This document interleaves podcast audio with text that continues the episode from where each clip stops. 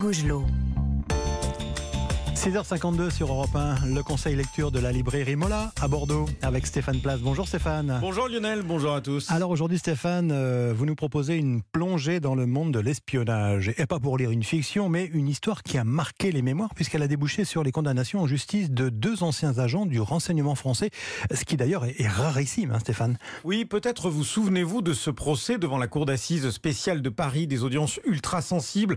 C'était en juillet 2020, nous l'avions évoqué ici même dans les journaux d'Europe 1, deux ex-agents de la DGSE, deux anciens espions français, arrêtés parce qu'on les soupçonnait de trahison au profit de la Chine, avaient été condamnés à des peines de prison, des peines lourdes, hein, 12 ans et 8 ans. C'est cette affaire incroyable que racontent Antoine Isambard et Franck Renaud dans ce livre, Trahison à la DGSE. C'est une enquête fouillée, s'appuyant sur des confidences de professionnels du renseignement, difficiles par essence à approcher. On constate en lisant ces pages que dans le monde des services secrets perdurent toujours ces armes redoutables que sont la séduction et l'argent pour obtenir des infos confidentielles.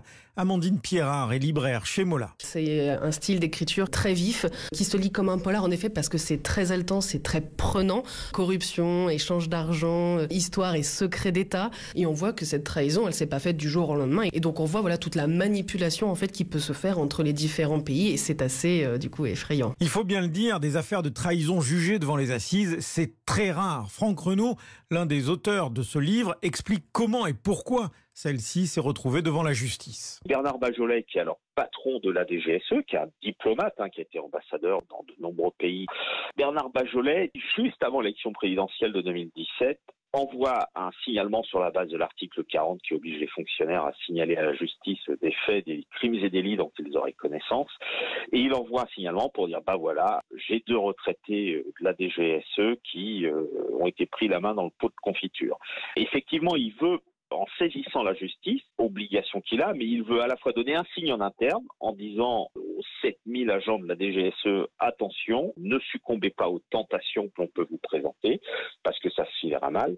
Il envoie aussi un signal à la partie chinoise qui avait un peu tendance à se croire en terrain conquis en France, et il leur envoie un signal pour dire attention, on vous voit, calmez-vous. Les deux, là, euh, Henri et Pierre-Marie, sont en l'état depuis 45 les deux seuls euh, agents du service de renseignement extérieur de la France à avoir été condamnés pour effectivement trahison. Et c'est pour ça qu'on a voulu raconter cette histoire parce que euh, elle est unique. Il y a dans ce récit captivant, Trahison à la DGSE, un parfum de guerre froide, une ambiance digne de la remarquable série euh, Le Bureau des légendes.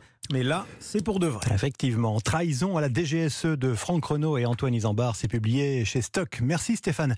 À tout à l'heure. À suivre, la météo.